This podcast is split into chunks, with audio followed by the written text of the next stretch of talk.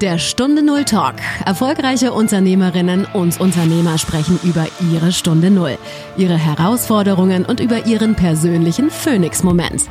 Eine Zeit, die ihr Leben für immer positiv verändert hat. Lerne von ihren Erfahrungen. Und hier ist dein Gastgeber, Stefan Hund.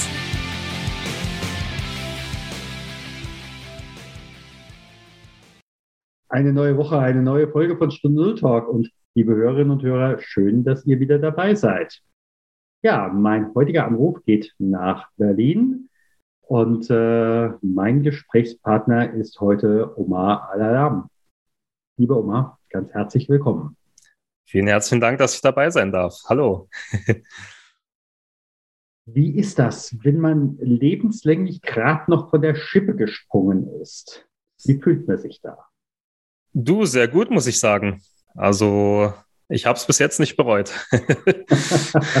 also lebenslänglich, um äh, da, äh, liebe Zuhörerinnen und Zuhörer, da nichts Falsches zu streuen. Es ging nicht darum, äh, dass Omar jetzt in die Männerpension ein, einwandert, sondern du wolltest ursprünglich was ganz anderes machen, als du was, was du heute machst. Was wolltest du ursprünglich werden? Genau, also ich hatte Lehramt studiert und habe das tatsächlich auch durchgezogen. Ich dachte mir so, ja, ich habe eine, ja, ich sag mal, relativ schwierige Kindheit gehabt und Jugend und dachte, ich kann eben aus meinen Erfahrungen, ich kann meine Erfahrungen nutzen, um eben anderen Kindern zu helfen und äh, diese Erfahrungen mitzugeben. Aus diesem Grund habe ich mich dann entschieden, Grund- und Hauptschullehrer zu werden. Also bewusst auch Hauptschule als Schwerpunkt, eben weil ich selber auch mal Hauptschüler war. Man hat mir damals attestiert, dass ich zu dumm sei für äh, die Realschule. Oh ja. Genau, also der genaue Wortlaut war, äh, Frau Allerham, Ihr Sohn ist nicht intelligent genug für die Realschule. Wir müssen ihn leider auf die Hauptschule schicken. Und ja, von dort aus habe ich mich quasi hochgekämpft. Ich hatte das beste Abschlusszeugnis der Hauptschule überhaupt von allen Jahrgängen, glaube ich. Ähm, habe dann die mittlere Reife gemacht. Dann hatte ich ein bisschen persönliche Turbulenzen. Kann passieren. Bin, bitte? Kann passieren, kommt in den besten Familien vor. Genau, also einer meiner besten Freunde wurde krebskrank und äh, das hat mich komplett aus der Bahn geworfen. Habe mich dann aber wieder gefangen, habe dann nach meinem FSJ, ich hatte erstmal gesagt, nie wieder Schule, dann habe ich mein FSJ gemacht und habe dann gesagt, so, jetzt mache ich doch Abitur, weil ich einfach gesehen habe, dass in, in dem Krankenhaus, in dem ich war, die, ähm, also die, die Krankenschwestern haben die, die, das Pflegepersonal, wenn es reinkam, äh, immer angeschnauzt und, und die hatten immer eine, eine böse Miene drauf, auch gegenüber uns FSJ-Lern und Praktikanten und so weiter. Aber sobald ein Chefarzt oder ein Arzt reinkam, dann, oh, hallo, Herr Doktor, wie geht es Ihnen? Bla, bla, bla, bla, blub. Und dann dachte ich so, oh, okay, ich muss Arzt werden. hab dann auf dem Gymnasium gemerkt, okay, mit Naturwissenschaften äh, habe ich es jetzt nicht unbedingt. Und dementsprechend hatte ich mich dann entschieden, Lehramt zu studieren. Habe es, wie gesagt, durchgezogen. Ähm, habe dann auch mein Referendariat gemacht, damals in Baden-Württemberg habe zwei Jahre an der Schule gearbeitet ähm, im Bereich Inklusion. Also da ging es quasi um die schwer erziehbaren Kinder, ähm, wie sie früher noch hießen. Ähm, heute heißen sie in Baden-Württemberg zumindest ähm, Kinder mit äh, sozial-emotionalem Förderbedarf. In dem Bereich war ich dann tätig und habe dann gesagt, so, jetzt will ich mal raus aus dem Schwabenland. Ich war da mein Leben lang. Ich will einfach mal was anderes sehen von Deutschland und bin dann nach Berlin umgezogen hier in Berlin bin ich in Neukölln gelandet an einer Brennpunktschule. Und hier ist Brennpunkt nochmal eine ganz andere Nummer als in Baden-Württemberg. Das war so meine Erfahrung. Ähm, ja, da hatten wir halt zum Teil die Kinder von arabischen Clans und äh, ja, also zum Teil echt von Mafiabanden in, in, in den Klassenzimmern. Und es war dann schon eine andere Nummer. Also selbst für mich mit meinem äh, Migrationshintergrund und allem war, war das schon heftig. Und An der Stelle will ich aber gerade nochmal nachfragen.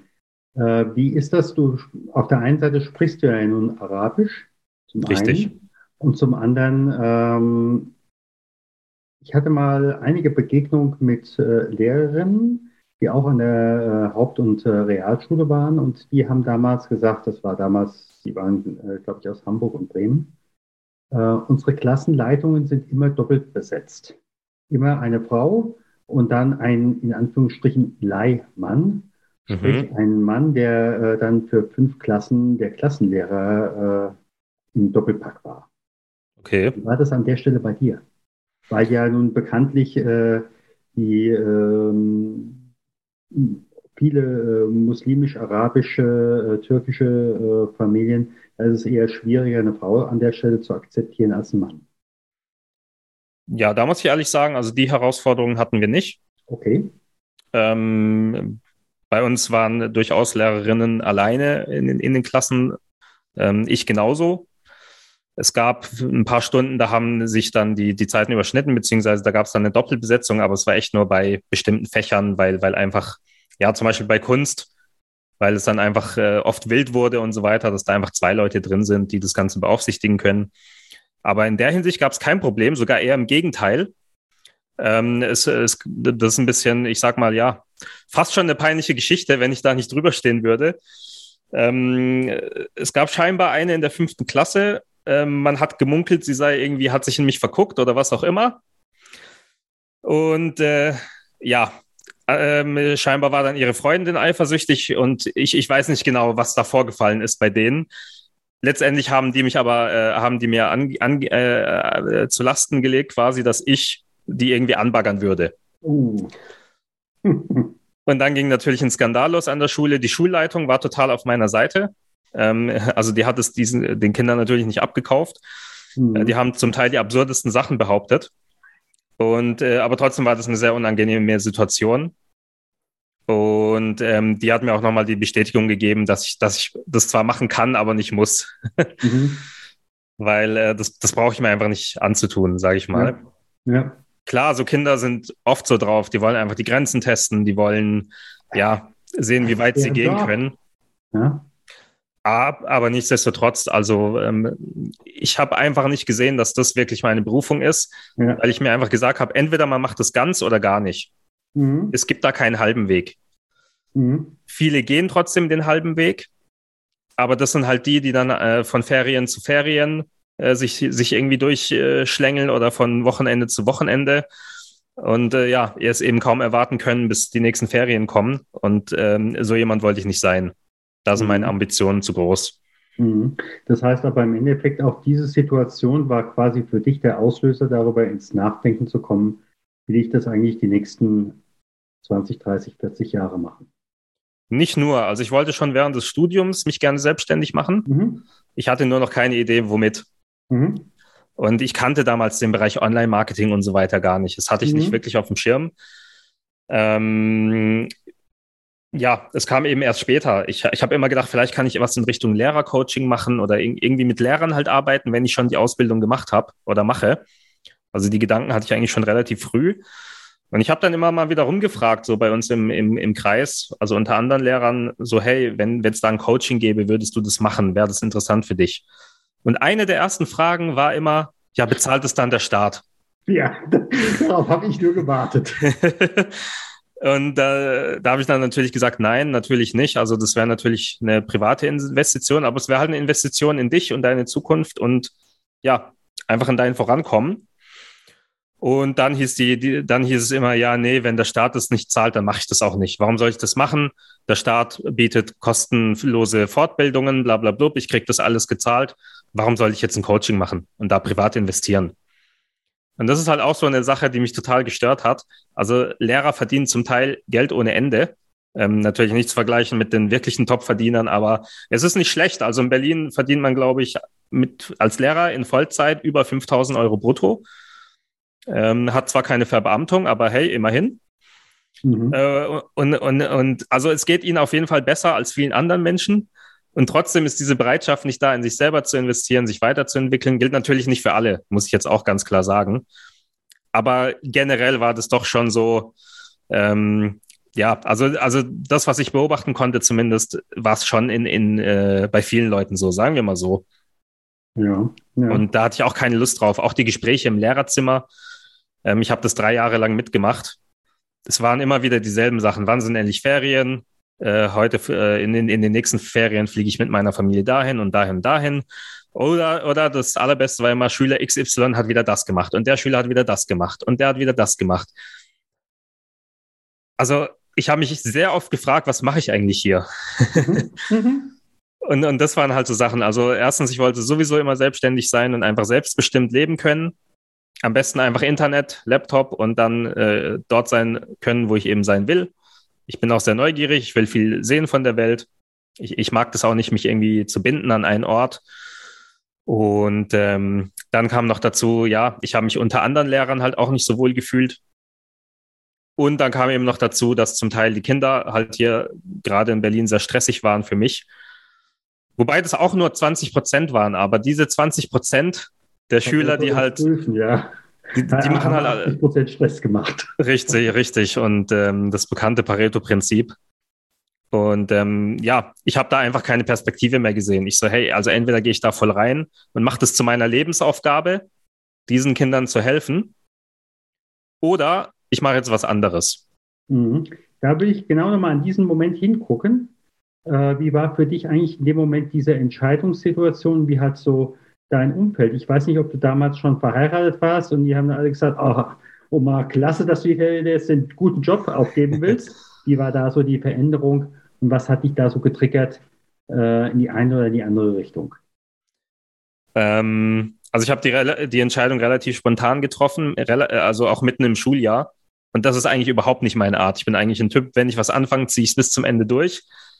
Also eigentlich äh, wäre ich, wär ich der Oma gewesen, der ich eigentlich sonst bin in dieser Situation, hätte ich das Schuljahr erstmal zu Ende gebracht und hätte dann was anderes gemacht. Aber für mich war das, die Situation so schlimm, dass ich gesagt habe, ich muss da raus so schnell wie möglich. Plus, ich hatte mich bei einer Agentur beworben für Online-Marketing und wurde angenommen zu, äh, und es war zum Mai hin. Und äh, deswegen bin ich mitten im Schuljahr raus. Und das ist, war für mich eine krasse Sache, weil das ist eigentlich gar nicht mein Stil. Ich habe quasi ja die Kinder zurückgelassen, meine Klassen zurückgelassen, ähm, äh, andere Lehrer, die Schulleitung und so weiter, die natürlich alle darauf gebaut hatten, dass ich als einziger Musiklehrer an der Schule ähm, ja, dort bleibe und, und, und äh, den Musikunterricht vorantreibe. Also ich habe Deutsch, Musik und Informatik gemacht. Ähm, ja, also ich wusste, dass ich für sehr viele Leute enttäuschen werde. Und auch in meiner Familie natürlich so war es. Das Lehrer ist ein sicherer Job. Leute würden sich äh, drum streiten, Lehrer zu werden. Und ähm, ja, die, würd, die würden ihr ganzes Leben aufgeben, nur, nur um, um diesen Luxus zu haben, Lehrer zu sein. Und das ist ein angesehener Job und so weiter und so fort. Und Selbstständigkeit ist ja immer so eine Sache, beziehungsweise, also ich wusste damals schon, dass ich irgendwann selbstständig sein will. Deswegen hatte ich das auch manchen Leuten schon kommuniziert. Und ja, so Online-Marketing und bla bla, das ist ja alles nix, hat weder Hand noch Fuß und so weiter und so fort. Das ist nicht wie der äh, quasi, ja, der, der klassische Lehrer, den man kennt. Das ist einfach ein der angesehene Mann im Dorf, der der Lehrer ist, sozusagen. Ähm, meine damalige, also damals war ich auch noch nicht verheiratet, um auf diese Frage einzugehen. Meine jetzige Frau war Erzieherin an der Schule, an der ich gearbeitet habe. Mhm. Und ihre Reaktion war witzigerweise die, oh Gott, ich muss mir den schnappen, bevor er weg ist. ja, du, äh, es gibt immer mal einen Anlass für irgendwas, ja. Auf jeden Fall. Also, also ähm, die, die, für die war das auch egal, ob ich jetzt Lehrer bin oder, oder irgendwie Online-Marketing mache. Mhm. Das war ja an der Stelle nicht wichtig. Auch als ich später zu ihr gesagt habe, da waren wir dann schon verheiratet, als ich mich selbstständig gemacht habe. Wir hatten auch schon ein Kind. Ähm, auch als ich mich, ja, hat sie auch kein Problem damit gehabt. Aber meine Eltern waren dann schon eher so, ja, eher konservativ und haben gesagt, nee, wie kannst du diesen Lehrerjob aufgeben? Und auch viele Leute aus meinem Freundes- und Bekanntenkreis so, hä, du bist Lehrer, Mann, du hast so viele Vorteile. Du kannst dich verbeamten lassen. Du kannst dies und das und jenes. Mhm. Und ich so, ja, schön und gut, aber ich will das einfach nicht. Ich will mein eigenes Ding machen. Mhm. Wer von den damaligen Freunden ist heute noch in deinem Freundeskreis? Das ist eine sehr gute Frage. Also ich würde mal sagen, nicht mal eine Handvoll, also vielleicht ja. zwei, drei Leute. Ja. Die weiterhin auch Lehrer sind und glücklich mhm. Lehrer sind. Und trotzdem haben wir einen guten Kontakt. Also die, die haben mich auch nie verurteilt oder so. Die wussten auch immer, dass ich so ein bisschen der Paradiesvogel war, also schon im Studium. Und äh, ja, ich war so immer so ein bisschen der, der, der Verrückte und äh, so ein bisschen, ähm, ja, wie soll man sagen, der nicht ganz äh, sich, sich unbedingt an Normen gehalten hat. Und ähm, ja, von daher, die haben sich auch nicht gewundert, glaube ich. Ich habe mir ja nur gesagt, äh, naja, du machst es uns vor, in zwei Jahren machen wir dir das nach. das allerdings auch nicht. Also niemand von meinen damaligen Lehrerkollegen mhm. ist, hat, hat sich hat irgendwie dann was anderes gemacht. Die sind tatsächlich noch Lehrer geblieben. Ja. Ähm, aber die sind auch glücklich damit. Also die, die, die leben in, in Baden-Württemberg, haben ihre Verbeamtung. Ja. Ein Freund hat sich jetzt letzt ein Haus gekauft für 600, 700.000 Euro. Und als Lehrer kann man das ja gut machen, vor allem wenn du eine Verbeamtung hast, dann, dann wollen die Banken ja nicht mal Eigenkapital von dir sehen zum Teil. Schmeißen dir das Geld hinterher, dann muss ich nur noch ducken. genau. Solche Vorteile habe ich nicht. Ähm, mhm. das ist mir auch ganz stark in Berlin aufgefallen. Seitdem ich selbstständig bin und seitdem ich eine Familie habe, ich weiß nicht, äh, ob es auch an der Familie liegt, aber früher, als ich noch Lehrer war, ich kam ja als Single nach, nach Berlin und immer wenn ich irgendwie äh, auf ImmoScout oder so Leute angeschrieben habe wegen einer Wohnung, ich habe immer eine Antwort gekommen oder bekommen oder fast immer. Ich war immer ein gern gesehener Gast bei Wohnungsbesichtigungen und ich habe meistens die Wohnungen gekriegt. Also äh, die Leute haben zum Teil noch bei mir nachgefragt, so und willst du die Wohnung? Wie sieht's aus? Wir würden sie dir, dir gerne geben und so weiter und so fort. Seitdem ich selbstständig bin und wie gesagt eine Familie jetzt habe, ich krieg fast keine Antworten mehr. Mhm. Also mhm. vielleicht antworten mir 0,1 Prozent von allen Anfragen. Wir suchen jetzt seit zwei, drei Jahren eine Wohnung äh, hier in Berlin und äh, ich kaum antworten. Obwohl also, meine Frau immer noch angestellt ist. Da gibt es ja einige Hörer aus Berlin. äh, ich, kenn ich, noch, ich kenne noch nicht jeden einzelnen Hörer, auch wenn ich jetzt gesagt habe, Leute, ich möchte euch gerne mal kennenlernen. Äh, da ist auch ein Link in den Shownotes dazu drin. Aber vielleicht hört uns jemand aus Berlin zu und äh, wie groß soll eure Wohnung sein, was ihr sucht? Also vier Zimmer wären schon gut. Okay. Ich arbeite ja auch überwiegend aus dem Homeoffice, was ich auch bewusst so will und mag. Hm. Ähm, vielleicht wird es doch irgendwann ein Büro, mal gucken. Aber ich bin schon so ziemlich der Homeoffice-Typ. Und ähm, ja, meine Kleine braucht irgendwann auch ihr eigenes Zimmer. Also vier Zimmer wären, also mindestens, wären, wären schon ganz gut. Am liebsten auch irgendwo ein bisschen vielleicht am Rand oder irgendwo, wo es grün ist und nicht so sehr städtisch. Ja. Ich mag keine Abgase. Ich mag keinen Krach. Ich mag keinen Schmutz. Und wenn ich aus dem Fenster gucke, dann ist es schön, wenn ich ein bisschen Grün sehe und nicht nur Beton. Das ist doch gut. Also wie gesagt, vielleicht gibt es ja den einen oder anderen, der was weiß für Berlin. Jetzt frage ich aber, was machst du heute, dass du heute aus dem Homeoffice arbeitest? Äh, heute schreibe ich Werbe- und Verkaufstexte für diverse Marken, überwiegend im Bereich Coaching, Consulting, Online-Marketing. Genau, ich war, wie gesagt, zwei Jahre bei einer Online-Marketing-Agentur, habe dort alles gelernt. Also wie baue ich eine Landingpage, wie baue ich eine Website, wie baue ich, wie mache ich E-Mail-Marketing, wie schreibe ich Verkaufstexte und so weiter und so fort. Wie schalte ich Werbeanzeigen? Also damals habe ich noch alles, alles Mögliche gemacht in dieser Agentur. Habe mich dann nach zwei Jahren selbstständig gemacht und habe gesagt, so, jetzt habe ich alles mal gemacht. Jetzt will ich mich spezialisieren auf einen Bereich. Und das war dann eben das Copywriting auf ja, Neudeutsch oder ja, es ist noch nicht mal Neudeutsch. Der Begriff ist langsam am Kommen in Deutschland. Ähm, viele sagen Werbetext, viele sagen Verkaufstext. Manche streiten sich um die Definition, sagen Werbetext ist aber nicht gleich Verkaufstext. Da gibt es Unterschiede und so weiter und so fort. Genau, das ist ein, äh, ja, ein Thema, über das man sehr ausführlich sprechen kann. ähm, an der Stelle entscheidend ist, was nachher verkauft. Genau, also das ist so meine Expertise. Ich schreibe verkaufspsychologisch aufbereitete Texte für zum Beispiel Webseiten, Landingpages, für ähm, ähm, Verkaufsvideos äh, und so weiter und so fort, die eben das Ziel verfolgen, dass der Nutzer am Ende eine Handlung ausführt. Mhm. Also zum Beispiel sich einträgt für einen Download, sich einträgt für ein Webinar, ähm, irgendwas kauft direkt auf dieser, auf der Seite und so weiter und so fort. Genau, also ich bringe quasi die Leute über verkaufspsychologische Trigger in den Texten dazu, eine von diesen Handlungen auszuführen. Mhm. Das ist meine Expertise. Ja, darüber haben wir uns auch kennengelernt, äh, dass die Leute bei mir zum Schweigen, dass ich die Leute zum Schweigen, äh, nee, dass die Leute zum Schweigen kommen. genau. Nicht, Warst ja in einem meiner Workshops. ja, jetzt frage ich mal ganz dumm, wenn du jetzt mit deinen Eltern heute, heute ins, ins Gespräch kommst und deine Eltern sagen, also als Lehrer würdest du jetzt immer noch äh, 5000 verdienen, kann man vom Copywriting leben? Definitiv. Also sogar noch besser als, äh, als Lehrer. Aber es kommt eben immer auf dich an, also auf die Person, die es eben macht. Weil es gehört natürlich mehr dazu, als zu sagen, ich, ich äh, kann jetzt gut schreiben. Und es gehört mehr dazu, als ich kann jetzt verkaufspsychologische Texte schreiben, die am Ende verkaufen. Sondern wenn man sich damit natürlich was aufbauen will, dann darf man auch Sachen lernen, wie, wie vermarkte ich mich?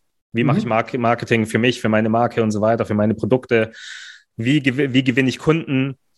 wie sollte ich meine Preise gestalten, wie setze ich meine Preise durch und so weiter und so fort. Also zu einer Selbstständigkeit an sich gehört ja viel, viel mehr, als einfach nur eine Fähigkeit zu besitzen. Mhm. Du brauchst sehr viele Fähigkeiten.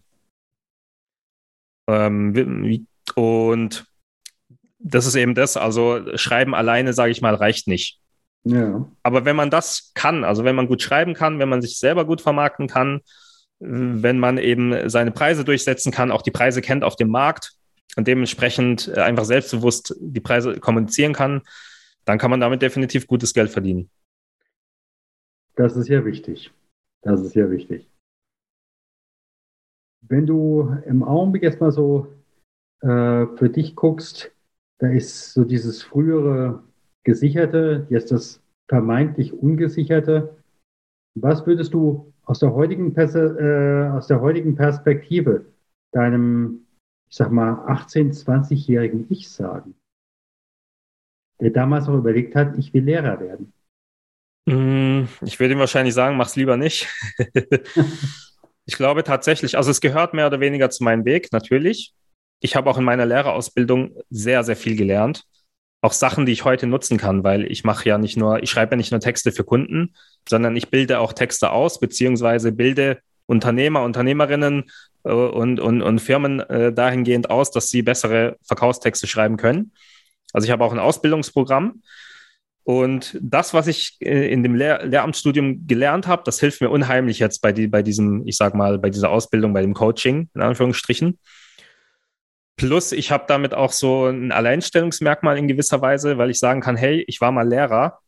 Glaub mir, ich kann dir das beibringen. Also wenn ich Kindern Schreiben beibringen kann, dann kann ich es auch dir beibringen. und von daher, also diese, diese ganze Pädagogik, dieses Didaktische und so weiter und so fort, was ich im Studium gelernt habe, das nützt mir heute. Es war mhm. keine verschwendete Zeit. Nichtsdestotrotz würde ich schon eher den direkten Weg gehen, denke ich. Also wenn ich jetzt nochmal die Zeit zurückdrehen könnte, ich wäre wahrscheinlich schon viel, viel weiter, wenn ich einfach ja direkt geguckt hätte, was will ich, was will ich wirklich ähm, und, und dann direkt in diese Richtung gehen würde. Ich bin manchmal jemand, ich nehme gerne Umwege. Mhm. Ich gucke erst ein bisschen hier, ich gucke ein bisschen da, dann probiere ich das aus, probiere dies aus. Und jetzt bin ich halt auch schon in Anführungszeichen Mitte 30 und bin trotzdem nicht da, wo ich, wo ich sein will. Also klar, immer mehr. Aber ich glaube, ich könnte schon viel weiter sein. Ich weiß es nicht. Also ähm, ich habe jetzt über 100, weit über 100 Interviews geführt. Und äh, meine Gesprächspartner waren ja immer die Menschen, die einen, nenne es Bruch, nenne es Stunde Null, nenne es wie auch immer, in ihrem Leben hatten. Und äh, die allermeisten sagen, sie sind froh über die Erfahrung, die sie davor gemacht haben, denn sie können auch die Erfahrung in das Neue transformieren. Und äh, andersherum, wo ich dann an vielen Stellen auch frage, so, wenn du direkt jetzt in dein heutiges Leben reingegangen wärst, das sagen die meisten, dann hätte ich das nicht bringen können, was ich heute bringen muss. Das kann gut sein, absolut. Ja.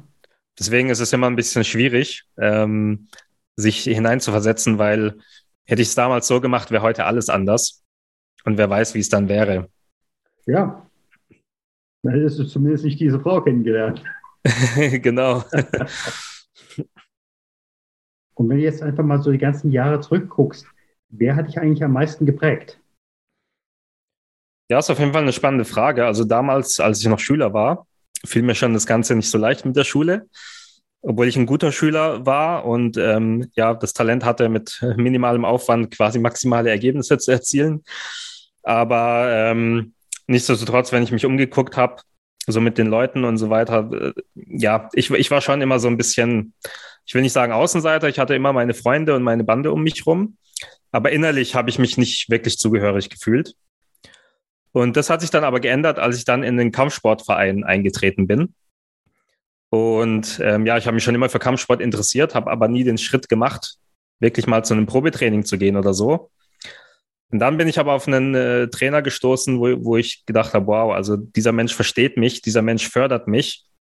Und es hat auch wirklich getan über viele Jahre hinweg. Also wir sind bis heute noch in Kontakt, obwohl ich schon lange nicht mehr bei diesem Verein bin. Das war auch in Baden-Württemberg damals. Und ähm, ja, ich bin sehr, sehr gerne zum Thai-Box-Training gegangen, nicht nur wegen dem Sport, sondern eben auch wegen ihm. Und er war schon so ein bisschen Vaterfigur für mich auch, weil ich hatte jetzt nicht wirklich einen präsenten Vater mhm. in, in meinem Leben.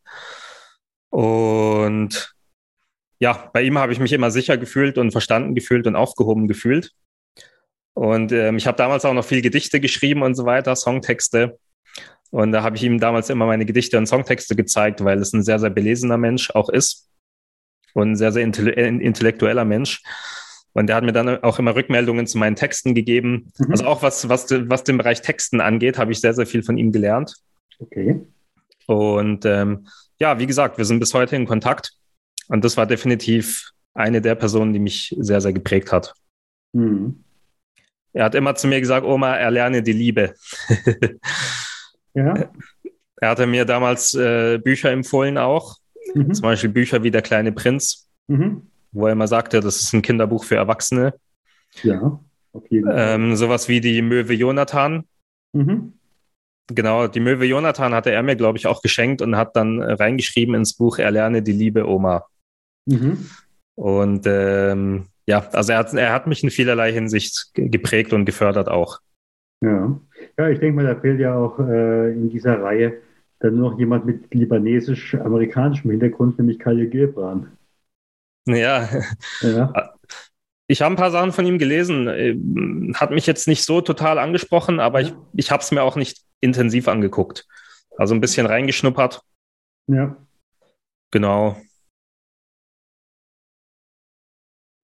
Ja, und wenn du Augenblick jetzt so auf die ähm, Copywriter-Szene guckst, also gucke ich im Augenblick auf LinkedIn oder gucke ich im Augenblick auf Facebook, also äh, es vergeht keine Viertelstunde, wo ich nicht von irgendeinem Copywriter lese. Also ähm, das scheint ja kurz vor Eldorado zu liegen, äh, das Copywriting. Ähm, wenn du auf diesen Beruf guckst, mit welchem Mythos würdest du da an der Stelle gerne aufräumen? Was ist anders als vermeintlich kommuniziert? Das ist eine gute Frage. Ähm, ja, also fällt mir nicht leicht, diese Frage zu beantworten, weil für mich als Insider gibt es nicht so viele Mythen und ich weiß auch nicht, was die Welt da draußen drüber erzählt, weil in der Szene, in der ich mich bewege, da ähm, ja, ist, ist es einfach ein normaler Bestandteil eines Marketingprozesses mhm. oder einer Marketingstruktur. Ähm, Ja, also schwierig zu sagen. Vielleicht zum Thema Eldorado. Es gibt wirklich sehr, sehr viele Leute, die das machen.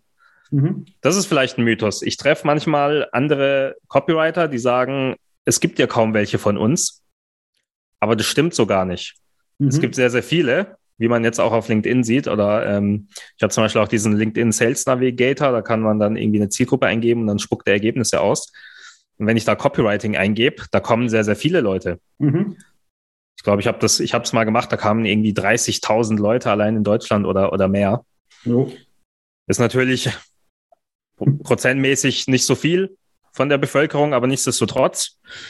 Nur das Ding ist, was viele eben haben, ist, dass sie nicht wirklich präsent sind, nicht wirklich sichtbar sind. Ja. Das war ja bei mir bisher auch so. Ja. Ich habe einfach im Hintergrund für diverse Marken gearbeitet, aber nie Marketing für mich selbst gemacht. Und klar, äh, diese Leute, von denen du sprichst, die, die machen vielleicht hier einen Post, da einen Post auf LinkedIn. Ähm, aber das war's dann auch schon. Also die wenigsten sagen, ich mache jetzt so richtig Marketing, ich baue ein Marketing-System auf, ich schalte Werbung auf Facebook, auf, auf Instagram, ähm, auf Google und so weiter mhm. und so fort. Mhm. Und, und, und, und baue mir damit eine große Reichweite auf. Ja. Das machen die wenigsten. Also das ist vielleicht ein Mythos, den ich, den ich zerstören kann, dass es wenige gibt. Nein, es gibt nicht wenige, es gibt viele relativ viele. Mhm. Nur die sind nicht sichtbar, die können sich kaum vermarkten. Oder die sind halt eben angestellt und äh, dadurch nicht sichtbar, weil sie einfach in ihrem Unternehmen sind und, und ja. fertig. Ja, ja, und für mich ist natürlich auch wiederum äh, auf der anderen Seite klar, in dem Moment, wo jemand einerseits Werbetexten verkauft und auf der anderen Seite sich selbst nicht verkauft, verkaufen kann, da ist für mich ein Gap. Ja. Ähm, und äh, äh, das ist für mich ähnlich, äh, wie wenn ich die Bilder sehe, äh, über Nacht siebenstellig und was auch immer mit dem Releasen und so weiter und so fort. Äh, sage ich dann auch, hm, ich glaube, das ist nicht mein Weg. Auf jeden Fall. Also eins kann ich, kann ich schon sagen, dass es nicht dasselbe ist, für jemand anderen zu schreiben und für sich selbst. Mhm. Ein Freund von mir hat es mal schön gesagt, man selbst ist oft der blinde Fleck. Sprich, man kann sehr gut bei anderen sehen, was die brauchen und dementsprechend sie beraten und für sie arbeiten. Aber bei sich selber, da, da, da steckt man so tief drin zum Teil, dass man halt den, den Wald vor lauter Bäumen nicht mehr sieht. Und ähm, das ist immer ein bisschen das, das Gefahr. Bitte? Bei Coaches ist das nicht anders. Ja, genau. Und, und ich erlebe das echt immer wieder. Also auch, auch mit Kunden. Ich habe ja auch zum, zum Teil Agenturen als Kunden und so weiter. Die, die, die hauen mega die Erfolge raus für ihre Kunden. Also zum Teil irgendwie siebenstellige Launches und so weiter und so fort. Aber wenn es dann um ihr eigenes Marketing geht, da, da kämpfen die. Mhm. ähm, ja, das sind einfach zwei verschiedene Perspektiven. Ja. Und äh, unterschiedliche Erfahrungen und unterschiedliche, wie, wie kann man sagen, vielleicht Spielfelder auch. Ja. Nur weil ich gelernt habe, auf dem einen Spielfeld zu spielen, heißt es das nicht, dass ich auch auf dem anderen Spielfeld spielen kann. Mhm. Also man, man darf beides lernen. Es sind unterschiedliche Wege, die man beide trainieren und lernen darf. Mhm. Was mich jetzt noch so zwei, drei kleine Sachen, die mich interessieren würden. Das eine ist, äh, Copywriting auf Deutsch, ist das was anderes als auf Arabisch? Ähm, inwiefern? Ähm, ich denke, jede Kultur hat ja bestimmte Art und Weisen, wie sie, ich sag mal, funktionieren. Ja, deshalb Definitiv. haben wir ja auch solche Themen wie Inklusion, wie Diversity. Ähm, deshalb frage ich natürlich, funktioniert Werbung oder Copywriting in diesem Sinne auf Arabisch genauso wie auf Deutsch? Ähm, ich würde sagen, jein. Also die Prinzipien, die verkaufspsychologischen Prinzipien sind dieselben. Mhm. Weil Menschen sind Menschen mhm. und ähm, bestimmte Sachen triggern Menschen eben verkaufspsychologisch und andere eben weniger. Nur was eben der Unterschied ist, ist, wie du schon sagst, unterschiedliche Kulturen haben unterschiedliche Normen, haben unterschiedliche Werte, haben unterschiedliche Vorstellungen davon, wie etwas sein sollte. Und das gilt auch für Werbung. Mhm. Ähm, ich sehe es alleine am amerikanischen Markt. Also ich, ich verfolge auch den amerikanischen Markt. Und viele versuchen auch zum Beispiel hier in Deutschland den amerikanischen Markt zu adaptieren. Und es klappt halt einfach manchmal nicht, weil der amerikanische Markt eben der amerikanische Markt ist. Und nur weil etwas dort funktioniert, heißt es nicht, dass es auch hier funktioniert. Beziehungsweise, wenn ich es nicht vernünftig anpasse auf den deutschen Markt, mhm. dann schießt es halt über das Ziel hinaus. Warum? Zum Beispiel der amerikanische Markt ist zum Teil sehr emotional, sehr ähm, protzig, sehr, äh, also die hauen schon mal gerne auf die Kacke auf gut Deutsch. Mhm. Mhm.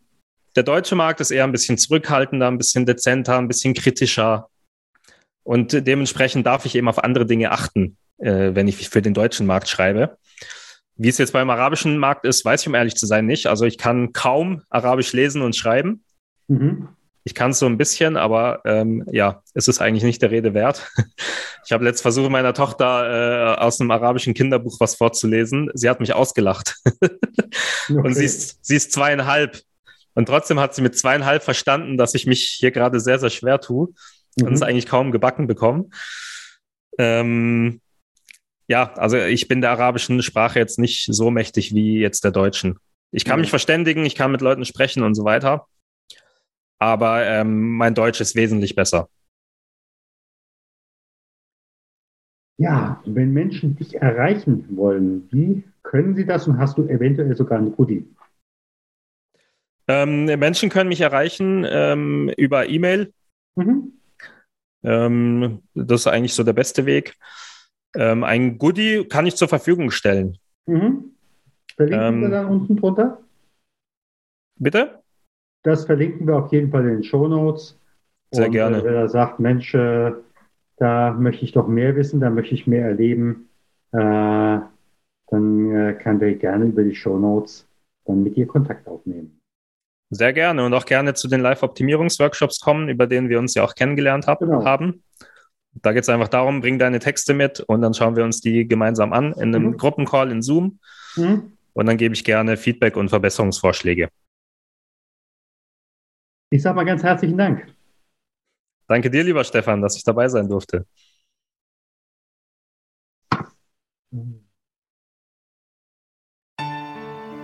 Das war eine der Erfolgsstories beim Stunde Null Talk. Hattest du als Unternehmerin oder Unternehmer selbst auch schon eine Stunde Null mit einem Phoenix-Moment und möchtest darüber sprechen? Dann werde Gast beim Stunde Null Podcast und melde dich jetzt dafür an auf der Webseite stunde null-talk.com.